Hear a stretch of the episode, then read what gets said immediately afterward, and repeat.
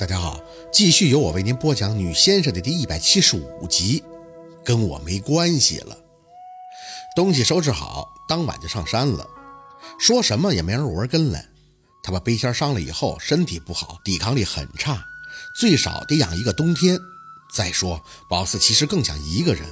表面没事可宝四自己知道，心里的疮痍需要时间慢慢的去抚平。北方平房取暖主要靠火炕，舅老爷一走，这房子便显得四处漏风，冰冷冷的，毫无人气儿。先别忙着烧火，而是和小六一人一个屋，仔细的打扫，落灰很多，可以想象舅老爷之前入定了能有多久。头几天没干别的，就继续收拾舅老爷的小院子，然后自己劈柴生火，摸索着做饭。练习的差不多，感觉顺手以后，这才开始给自己制定计划。小六是天天把佩服挂在嘴边，他知道宝四在老家没做过饭，熬粥让他吃的时候，他居然用一种视毒赴死的表情。不过一口下去，那双眼睛立刻瞪圆了。不错呀，四姐，熟了还没糊，能吃，味儿还行。宝四略带不屑，小意思好吗？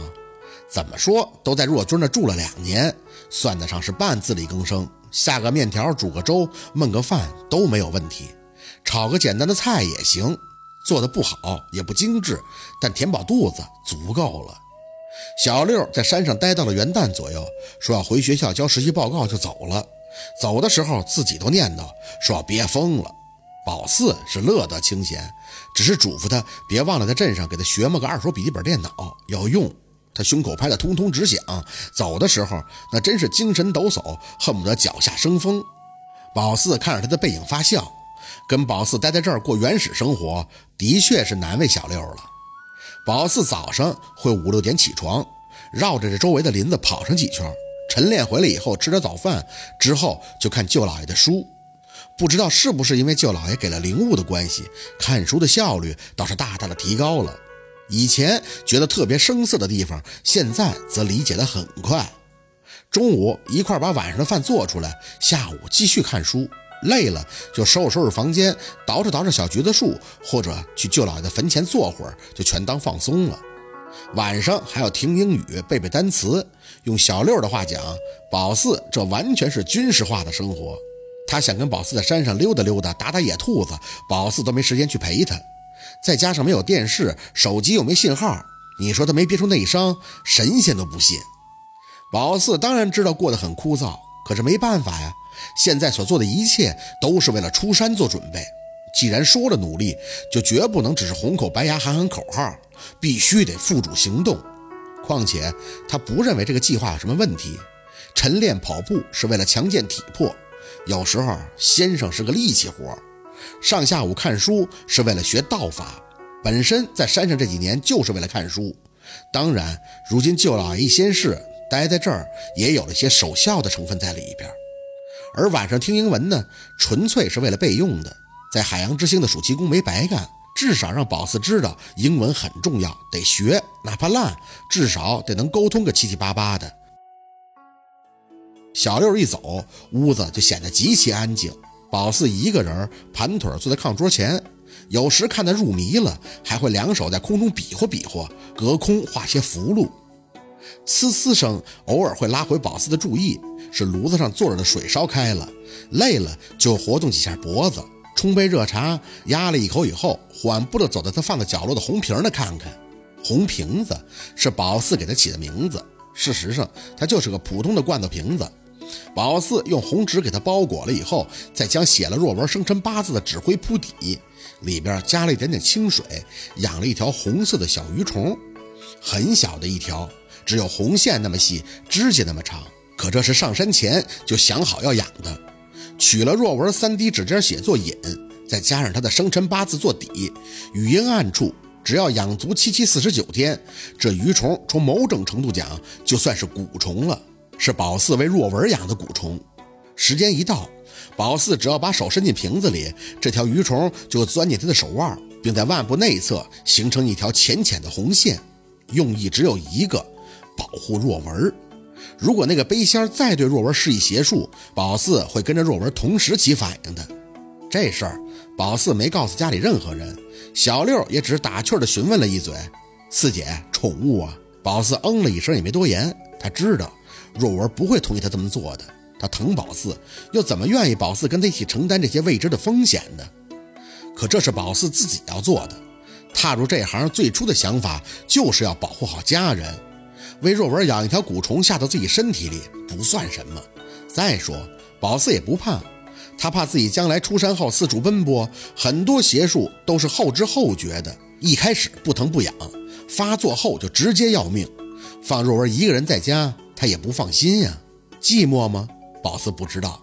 白天还好，只是晚上一个人的时候，有些压抑的东西会在记忆里疯长，像是杂草，密密麻麻的，如同麦穗一般沉甸甸的压在那里。越是想望着那张脸，反而越发的清晰，会上不来气。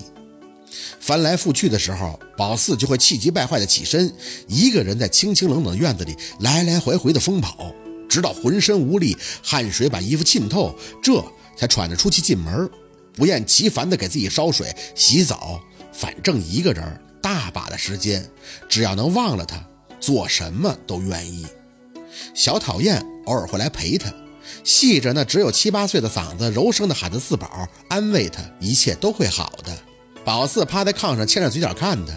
宝四说：“知道怎么给灵物封正了，站起来吧，给你封正。”小讨厌圆溜溜的眼睛发出很认真的光。他说：“不可以，你起誓啊！你起誓那天就是我封正之时，不然我封完了也没有造化的。”宝四一听完这话就蔫了：“起誓？虎骨不接，如何起誓啊？”